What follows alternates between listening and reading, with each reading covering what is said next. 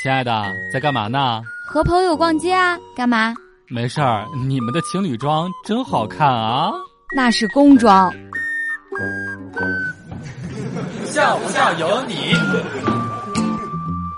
前两天的时候，山脚下的李二狗告诉给我说，他有一次呀，跟一个女网友打电话，聊到了后半夜，两个人居然都不知不觉的睡着了。幸好后半夜自己把他喊醒，要不然手机就该欠费了。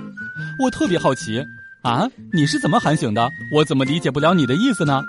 李二狗害羞的说，我打呼噜声音太大，把他给吵醒了。古人所谓的闭关，就是进深山老林或者是进山洞。对于现代人来说，闭关就是手机关机。笑不笑由你。一个人因为一场车祸，即将走到自己生命的尽头，他抓起了 iPhone，按下了 Home 键，对 Siri 说：“告诉妻子，我爱她。”就在生命结束的那一刻，妻子收到了一条令他火冒三丈的短信：“我爱他。”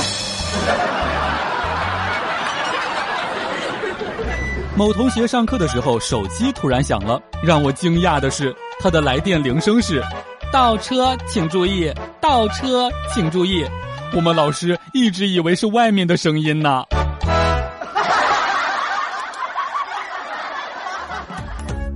每天两分钟，笑不笑由你。